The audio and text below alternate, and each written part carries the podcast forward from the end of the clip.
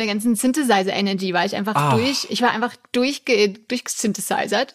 Und es war einfach alles, es war einfach so stark und gut und ich konnte einfach so lange davon zehren und es ist, hat mich einfach tief in meinem Herzen bewegt.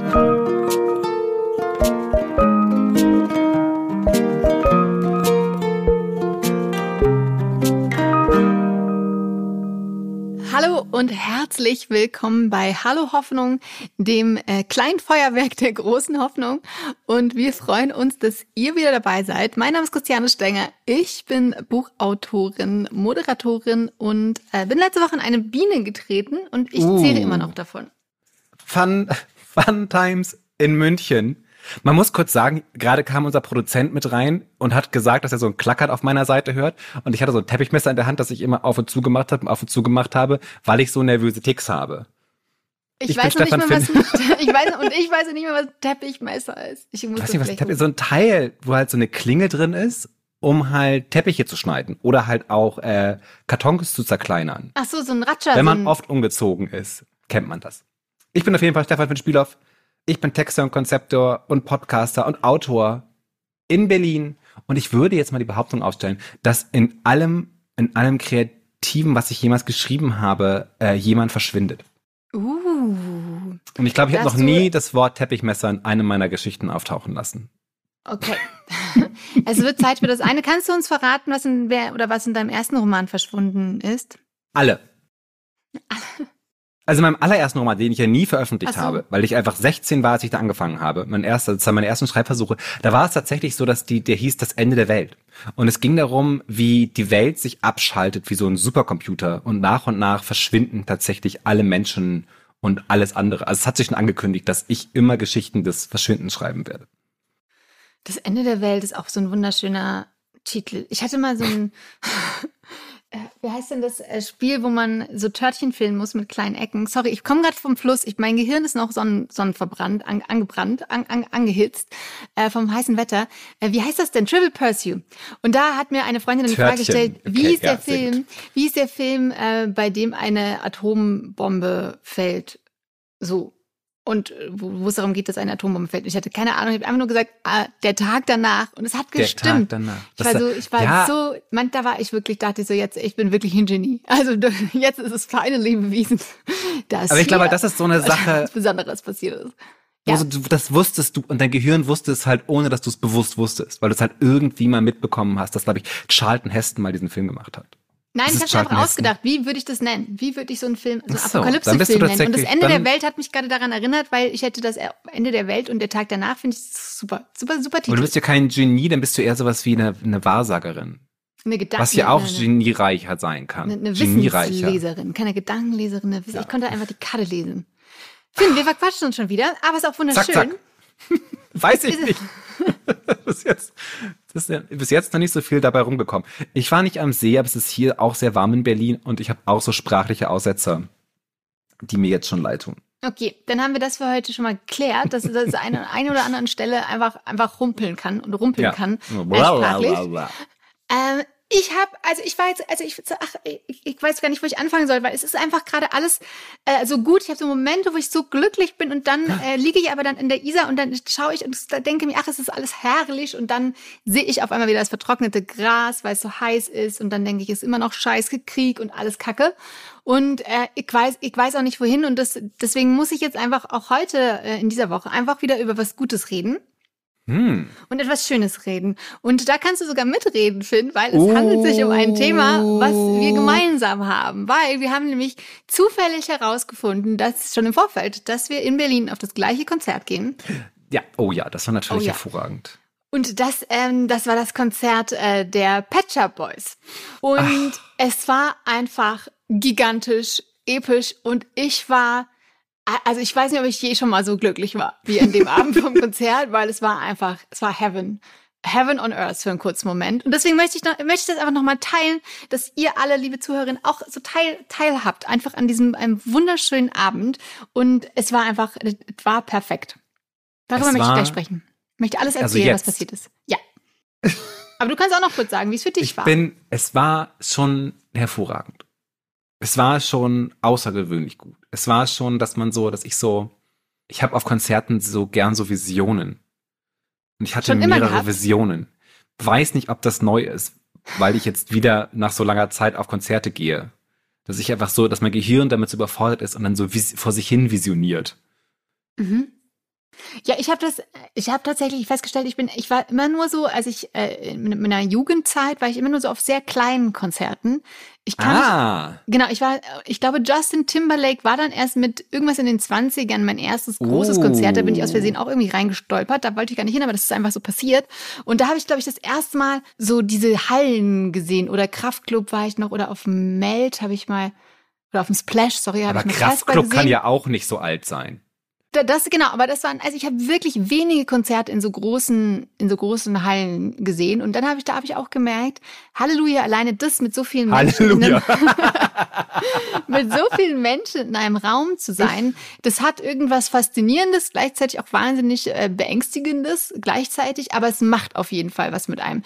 Äh, und das ähm, und wenn man das dann auch noch irgendwie zwei drei Jahre nicht erlebt hat, dann hat hat's mich einfach weggeflasht. Alleine das hätte mir da hätte mich glaube ich schon so hui mir ausgelöst. Mein erstes Konzert war tatsächlich Prodigy. Mein Bruder hatte, weil der so Connections hatte, glaube ich, zu Radio Bremen oder so, Freikarten. Und dann sind wir zu Prodigy gegangen und die hatten gerade ihre Single draußen Smack My Bitch Up. Und äh, das lief dann, das Video, äh, wo, glaube ich, eine sehr großbusige Frau sehr äh, stark zu sehen war auf den großen Leinwänden, während halt Prodigy, und es war halt nicht mein Musikgeschmack, äh, äh, lief. Das war mein allererstes Konzert. Ich denke, ich war 16. Witzigerweise war mein erstes Konzert äh, Zweiraumwohnung, da war ich 15. Uh, uh das, das, ist ja die allerbeste Band der Welt. Das ist nicht, nicht vielleicht, also schon der Welt, aber auch halt der deutschen, der deutschen Kulturlandschaft. Ist Zweiraumwohnung einfach also besser geht's kaum. Ja, also ich habe wirklich eine schlechte erste CD, an die kann ich mich, ich glaube, es war Schlagerhits 94 von meinem Papa geschenkt bekommen, aber das erste Konzert, ähm, Zweiraumwohnung, finde ich schon richtig, damit kann ich auf jeden Fall leben und arbeiten. Und es, da waren, das war auch noch vor dem Riesenhit 36 Grad, das war in so einer ganz kleinen Location in Rostock oder sowas und das etwa wundervoll. Ich frage mich gerade, ob meine erste selbst gekaufte CD einfach Blümchen Herz an Herz war. Ja, ich, die, oder die, meine die Maxi-CD. Aqua. Also es wird immer, es wird nicht besser auf jeden uh, Fall. Uh. Die Aqua hervorragend, Blümchen war hervorragend. Ja, also ich werde hier nach auf jeden Fall mal wieder Herz an Herz machen und so durch die Wohnung tanzen und schwitzen. äh, aber ich kann auf jeden Fall total nachvollziehen, dass ich glaube, unsere Körper reagieren wahnsinnig ekstatisch darauf, das zu tun, was man früher normal gemacht hat. Ich habe das das erste Mal gemerkt, als ich wieder beim Friseur war, als es diese Zeit gab, als man nicht zum Friseur konnte. Mhm. Und so alle Menschen mit gut sitzenden Frisuren in der Öffentlichkeit sehr verdächtig waren. Mhm, mh, mh. Und dann war ich bei meiner Friseurin und das, ich mag meine Friseurin, weil wir nie miteinander reden. Mhm. Ja, ich setze mich hin, ich sage, was ich haben will, und dann schneidet die mir die Haare und ich bin so, ne, sehr schön. Und sie fragt dich keine einzige private Frage oder irgendwas. Nix. Nicht mal Cool. Frag Kaffee. mich, äh, doch, ich frage mich, also, ja, willst du einen Kaffee, also eine Service-Fragen, willst du einen Kaffee haben? Und ich finde das sehr, sehr großartig. Und ich gucke immer so rüber bei den anderen, wo dann so Leute sitzen und die ganze Zeit quackeln. Ich denke so, Gott, oh Gott, oh Gott, ihr tut mir aber auch leid. Und dann, aber als ich dann das erste Mal, nachdem die körpernahen äh, Angebote wieder ausgeführt werden durften, da war, haben wir gequackelt wie nix. Und es war bezaubernd. Und ich glaube halt, wir waren, ich, ich habe es richtig gemerkt, so wie meine ganzen Endorphine durch mich durch wie ich so richtig euphorisch war. Und halt auf diesen Konzerten halt jetzt auch. Und zwar so schlimm, dass ich Visionen habe. Uh, auf jeden Fall ist es so ein außergewöhnlich starker Moment, wo man doch irgendwie Hoffnung schöpft, weil man irgendwie fühlt, hey, es muss doch irgendwie auch anders sein, wenn das hier so, wenn das funktionieren kann und so cool ist, dann ähm, also es hat mir auf jeden Fall schon Hoffnung gegeben, alleine weil ich so äh, elektrisiert war und das gibt ja einem auch immer wahnsinnig viel Energie. Ich glaube, ich habe elektrisiert von von der ganzen Energy, von der ganzen Synthesizer Energy war ich einfach oh. durch. Ich war einfach durchge durchgesynthesizert und es war einfach alles, es war einfach so stark und gut und ich konnte einfach so lange davon zehren und es ist, hat mich einfach tief in meinem Herzen bewegt. Alleine auch, weil das war einfach ganz, ganz zauberhaft. Äh, wir sind aus Versehen dann auch in so einer Loge gelandet und haben ganz viel ähm, mhm. ganz viel schöne Aussicht gehabt, sagen wir Oberen so. 10.000, ne? Ja, ja, ja. Aber die Frage, die ich halt habe, weil ich weiß ja, dass du so mehr oder weniger eingeladen wurdest auf dieses Konzert. Mochtest du die Pet Shop Boys schon vorher? Ja, ja, ja. Ich war schon vor vielen Jahren auf äh, ah. im Tempelhofer Feld äh, beim Pet Shop Boys Konzert. Und davon uh. muss ich oh. sagen, waren die Pet Shop Boys so, ja, ganz cool irgendwie. Aber ich hatte tatsächlich keinen Bezug. Aber an dem Abend haben sie schon mein Leben verändert. Ich habe äh, den ganzen Abend wild durchgetanzt und auch schon die Magie gespürt. Äh, aber noch, also das war schon so, wow, wo ich auch dachte, so, es war einfach, ich war mit einem Freund dann, es war einfach so, yay, das ist einfach, auch die Welt ist gut. Es war wirklich, ähm, es war auch schon toll, aber also das hat jetzt nochmal äh, tausendfach getoppt. Tausend, man muss dazu sagen, die Pet Shop Boys ist tatsächlich vielleicht eventuell meine absolute Lieblingsband, weil sie einfach die allergrößten Songs schreiben und äh, ja auch schon seit den Mitte der 80er einfach immer da waren. Mhm. Und einfach nicht aufgehört haben, die besten Pop-Songs zu schreiben, die man sich vorstellen kann. Ja, und es ist also ein bisschen hymnisch und ich finde es auch äh, ganz, also ich erzähle gleich noch, ich erzähle gleich noch von dem Moment, du musst doch äh, wenn beschreiben, losgeht. Du musst ich beschreibe das alles gleich noch. Ja, genau, das ist meine Ich bin schon wieder Frage. ganz aufgeregt. Ich bin schon wieder ganz aufgeregt. ich weiß, aber deshalb versuche ich jetzt so ein bisschen in die Richtung zu gehen und zu verstehen, warum du, ich meine, ich weiß, warum ich euphorisiert habe, weil ich einfach seitdem ich nicht geboren war, die Patcher Boys gut fand. aber, come on, was hat dich so bekommen an diesem, an diesem Abend also, in der Mercedes-Benz Arena in Berlin? Also wir, wir kamen, kamen da an, immer noch, also Viertel vor, würde ich sagen, Viertel vor acht, um acht Uhr ging's los, große Schlangen draußen. Wir unsere die Karten abgeholt, ich hatte die geschenkt bekommen und dann aber über Freund von Freundin noch in diese in diese Loge gestolpert und dann kamen wir da rein, also wirklich so kurz, so fünf vor, glaube ich, so bevor es losging und die Musik war aber schon ultra gut. Ich weiß, ich hab's, äh, ich hab's nicht geschasamt, aber äh, ich kann ich noch, kann ich noch, würde ich noch bei Instagram nachtragen. Ist der Sound war auf jeden Fall schon so mega cool, als man da reinkam ich war schon sowieso aufgeregt, einfach in so einem Raum mit so vielen Menschen zu sein, weil ich in den letzten zwei Jahren, also wirklich in keinem Raum war, glaube ich, wo mehr als 20 Menschen sich aufgehalten haben. Und dann war ich alleine von dem Blick in die Halle, das war schon erstmal so, wow. Plus schon der Beat, das war alles schon so, dachte ich so, das wird heute gut, das wird gut. Und dann kam dieser Ultra-Moment, wo so die ersten äh, Klänge von Suburbia losgingen. Das war der erste Song und äh, vorne ultra geile Lichtshow und es sind so zwei Laternen, die man sieht. Äh, die beiden Jungs sind noch nicht auf der Bühne und dann in dem Moment, wo Suburbia losging, strömten unten schon, ich weiß, das ist wahrscheinlich passiert bei jedem Konzert natürlich, aber alle strömen dann natürlich nach vorne, die äh, Sitzplätze haben, aber Bock haben, vorne in der ersten Reihe zu ste stehen. Und wenn man das dann von oben so sieht und die ganze Menge, die einfach schon so Bock hat, es war, da hatte ich schon mal äh, drei Minuten Gänsehaut, den ganzen Anfang von Suburbia. Also das, die machen den Anfangsbeat, ähm, das Intro, glaube ich, so echt zwei, drei Minuten. Zumindest hat sich ewig lang und geil angefühlt. Und ich war so, oh mein Gott, wie kann ein Körper drei Minuten lang durch Gänsehaut haben? Und es war einfach schon perfekt. Und dann ging's los und dann habe ich einfach zwei Stunden durchgetanzt und war einfach in Heaven, weil ich liebe die Songs. Also das ist schon mal mit Suburbia gestartet, ist großartig.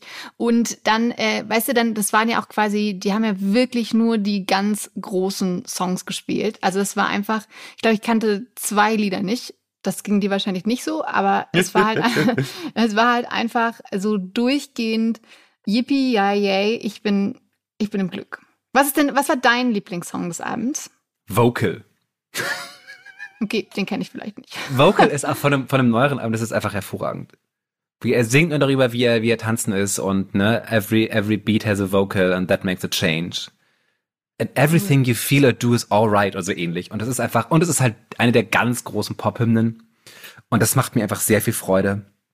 Und als sie den gespielt haben, war ich so, yeah. Ich war da mit meinem besten Freund, mit Phipps, der ja unter anderem den Jingle für diesen Podcast gemacht hat und mit dem ich auch zusammen die Single am Strand herausgebracht habe. Ja.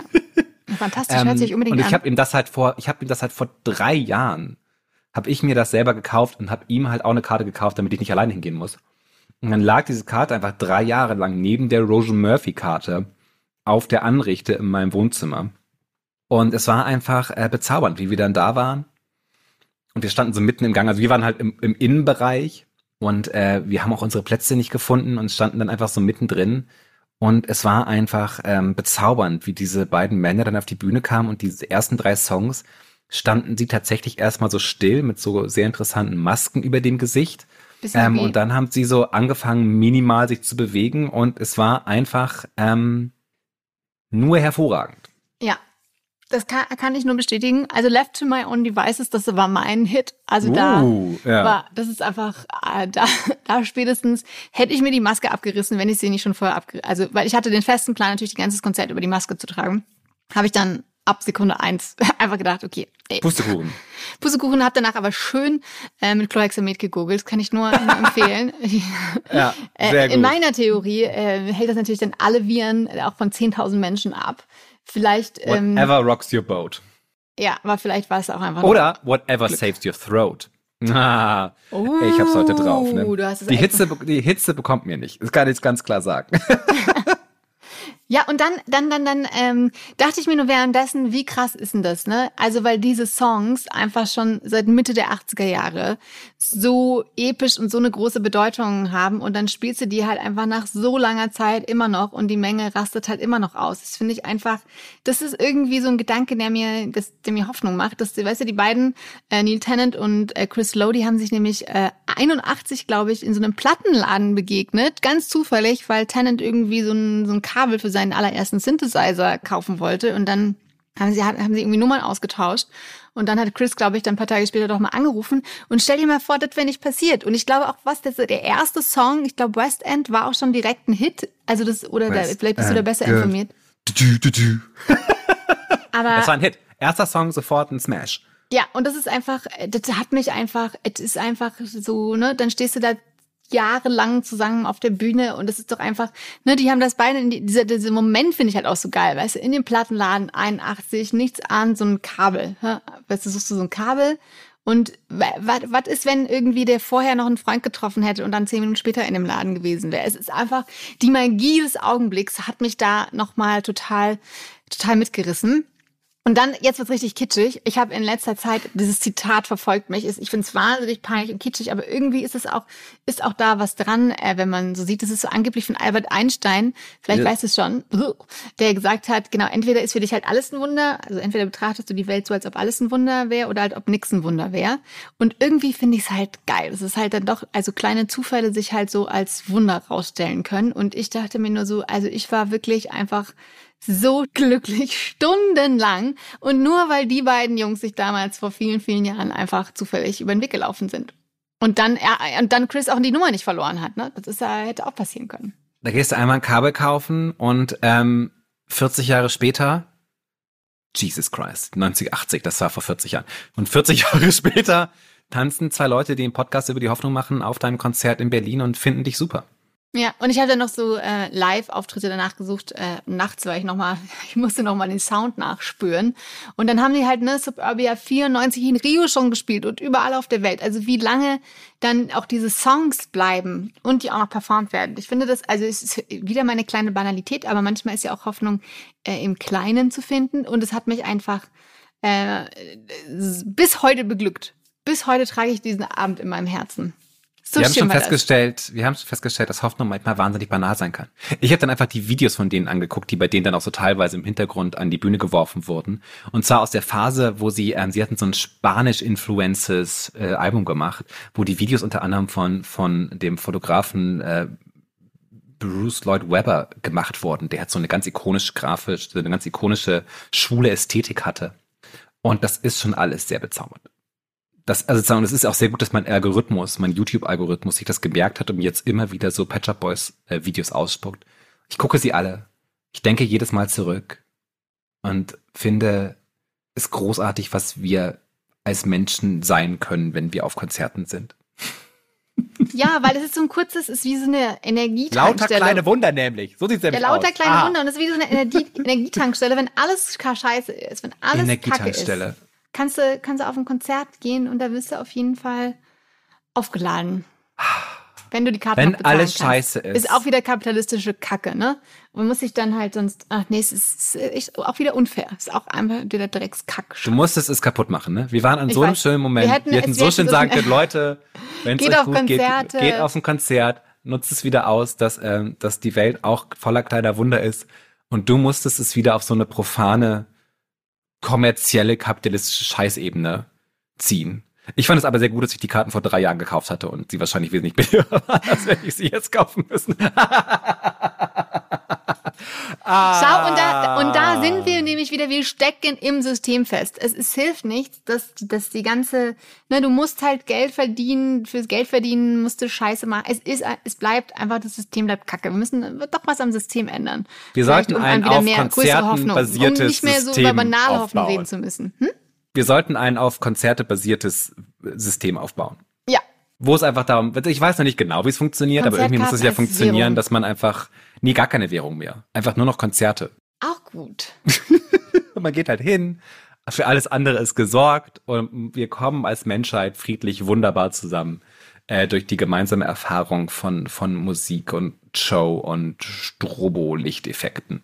Und Tanz.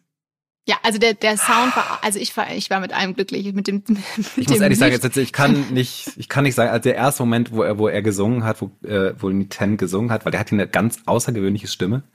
Ähm, und da ist einfach so, da ist mein ganzes Herz einfach. Zerbrochen? Ähm, nee, gewachsen. Auf einmal ist es gewachsen, auf einmal viel, fließ, floss so ganz viel ähm, Wunderlichkeit hindurch. Vielen Dank, dass ich das jetzt nochmal mit dir so zurückerleben konnte. Es war ja. wirklich großartig. Und jetzt haben wir den besten, wir haben nicht darüber gesprochen, dass das Kapitel des Systems, wir haben nur schöne Dinge besprochen heute. Ja. Vergesst den Rest. Genießt die Welt, kauft euch Konzertkarten, guckt euch Konzerte im Internet an, umarmt eure Freunde, genießt den Sommer, folgt uns auf Instagram, bewertet uns großartig, als wären wir das beste Konzert, auf dem ihr je gewesen wäret, auf allen Podcast-Plattformen die es so gibt in der Welt. also Und wir vielen, sagen vielen Dank. Adieu, liebe Menschen. Adieu. Und bis nächste Woche. Bis nächste Woche. Tschüss. Mm -mm -mm.